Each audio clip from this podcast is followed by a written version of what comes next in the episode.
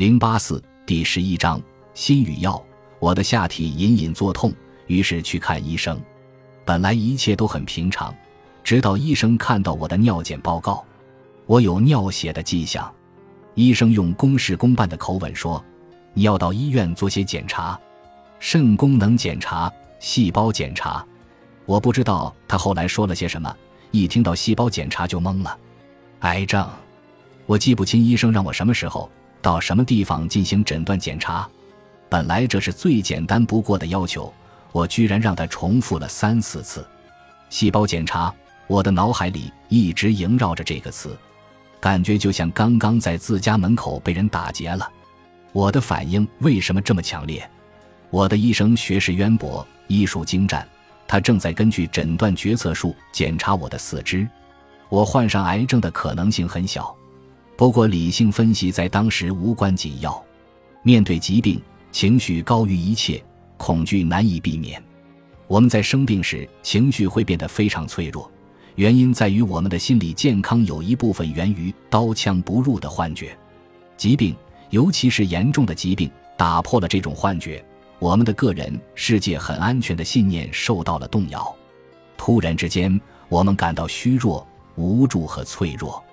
问题是，医务人员在治疗时忽略了病人的情绪反应，这说明医务人员没有注意到，有越来越多的证据表明，人们的情绪状态对患病和康复的过程会产生显著的影响。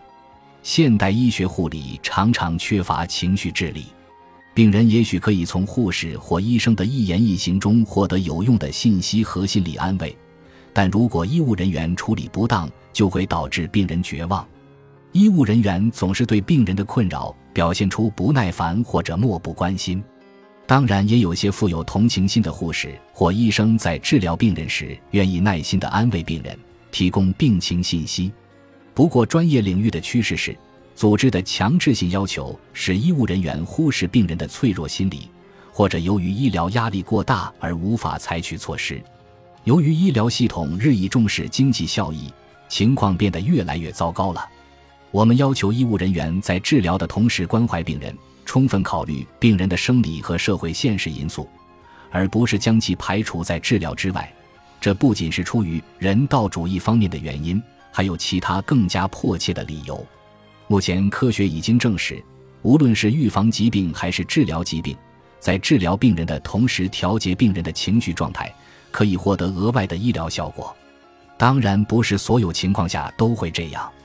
不过，根据成百上千的病例数据，平均来看，这些额外的医疗效果足以表明，情绪干预应当成为严重疾病治疗标准的一部分。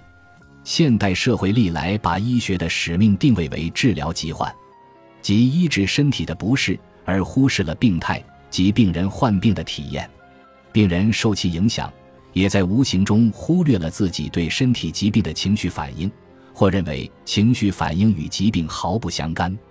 目前的治疗模式完全忽视了心理会显著影响身体的观点，从而进一步强化了这种态度。另一个极端则是同样无益的观点，即认为人们通过保持愉快心情或乐观态度就可以治疗最严重的疾病，或者病人对疾病负有首要的责任。态度治疗一切这种花言巧语，只能制造混乱和误解，夸大心理对疾病的影响程度。